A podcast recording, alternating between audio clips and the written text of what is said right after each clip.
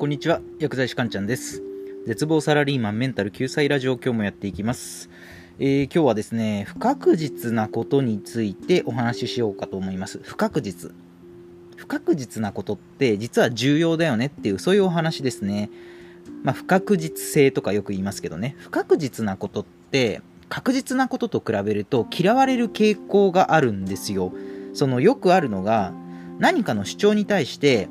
いやそれって確実じゃないよねっていうことでその主張が退けられてしまうことってあると思うんですよ。要はその大衆は確実なものを求める傾向があるんですよね。確実なものの方が安心しますよね。でも実際のところそれって間違ってるんですよ。つまり不確実な要素って実は確実なものと同時に一緒に重要視しなければいけないんですよね。まあ、少し分かりにくいと思うので後で具体例を交えてお話ししようと思います。そこで今回は不確かな姿勢を重要視しようっていうテーマでお話をしていきます。まあ、今回はね今よりより確実なことを追求したい、まあ、それにあたってどういった意識を持っていけばいいかっていう方にはね参考になるかと思いますので、えーぜひ聞いてみてください。では早速今日のテーマの結論で不確かな姿勢を重要視しようってことでまあこれ要はですね、確実なことはこの世には存在しないっていうことです。で、これもっと言うと、確実を求めるのであれば、一緒に不確実な要素はどれくらいあるのかを定量化しなければいけないんですよ。確実を求めるのであれば、一緒に不確実な要素はどの程度あるのかを定量化しなければいけない。例えばじゃあ、学生の頃50メートル走ってありましたよね。50メートル走、用意どんで50メートルダッシュしてタイム測るやつですね。で、ここで一つ、そもそもあの50メートルっていう距離って、本当に50メートルなの？って思ったことありませんか？もしかしたら誤差で49.9メートルかもしれないし、もしかしたら50.1メートルかもしれないじゃないですか。っていうかまあほぼ間違いなくぴったり50メートルなはずがないんですよ。そうなると、じゃあその 50m 走自体も確実なものではないはずですよね。だってぴったし 50m じゃないわけですから。じゃあその 50m 走のタイムも信用できないのって言ったら、それは違うんですよ。50m 走のタイムって、一応どこであろうが参考になるタイムとして扱われるじゃないですか。例えばそのスポーツ推薦で、スポーツの強い学校に行きたいっていう学生とかは、50m 走例えば5.9秒ですとかプロフィールに書くと、あ、この子足が速いんだなみたいな風に評価されますよね。いやいや、あなたのそのタイムは50メートルじゃなくて、多分49.9メートルで距離が短かったから5.9秒で走れたんだよとか言われないじゃないですか。なんでみんなそこはスルーとすると思います？普通だったら、走った距離が本当にぴったし50メートルだったかどうかってもっと敏感になってもおかしくないはずですよね。で、ここが今回のテーマの一番重要な部分で、本当に走った距離が50メートルだったのかどうかで文句を言われない理由っていうのは、不確実性が明確になっているからなんですね。不確実性が明確になっているから。どういうことかっていうと、49.9メートルだろうが50.1メートルだろうが、タイムに影響がないからです。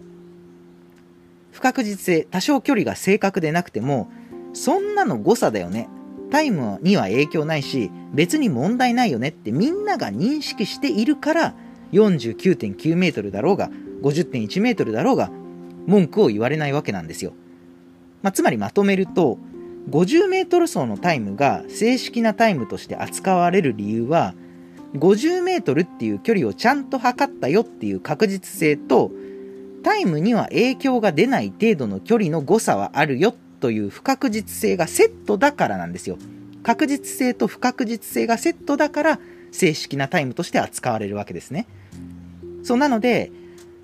小学校の頃、円周率ってありましたよね。算数の授業で円周率って3.14で計算したじゃないですか。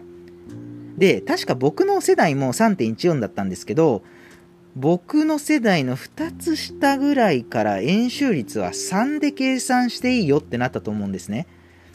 で、これも注意していただきたいのが、円周率ってそもそも3.14じゃないですよね。3.1415みたいにどんどん続いていくわけですよ。で、だからもうそれだったら3でいいよねっていう考えはやっぱ違うんですよね。でも逆に3はダメ、3.14こそが正確な円周率なんだっていうのもまた違うんですよ。そう、なので、円周率3で計算していいよってなった、その翌年の2003年ですね。確か東京大学の入試問題で、円周率は3.05より大きいことを証明しなさいっていう入試問題が出たんですね。円周率は3.05より大きいことを証明しなさい。まあ、つまり案に円周率は3じゃねえよって東京大学は言ってるわけですよ。そうだからその東京大学がなぜその問題を入試問題として入試問題として出したかっていうのには、まあ、今日お話ししたことが背景として含まれているからだと思うんですね。で、アクションプランについてなんですけれども、これは確実性に対する意識を変えていこうっていうことですね。確実性に対する意識を変えていく。確実に限りなく近いものっていうのは、不確実性を合わせて定量化しているものですよっていうことですね。そうなので、例えばじゃあ政治家がある政策を打ち出しましたってなった時に見るべきポイントは、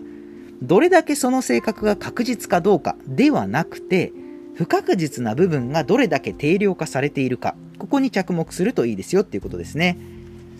はい、ということで、今日は不確実性についてお話ししてきました。ちょっと分かりにくい部分もね、あったと思うんですけど、不確実っていうのは悪いことではなくて、確実なものを考えていく上では必要なことですよっていう、今日はそういったお話でした。では最後まとめですね。今日のテーマ、不確かな姿勢を重要視しよう。ということで、えー、これは、えー、確実なことはこの世に存在しない。確実を求めるのであれば、不確実な要素はどれだけあるのかっていうことを一緒に定量化しなきゃいけないですよっていうお話をしました。アクションプランは確実性に対する意識を変えていこうっていうことですね。確実に限りなく近いものっていうのは不確実性を合わせて定量化しているものですよっていうことですね。では今回の内容は以上になります。また次回もお会いしましょう。さようなら。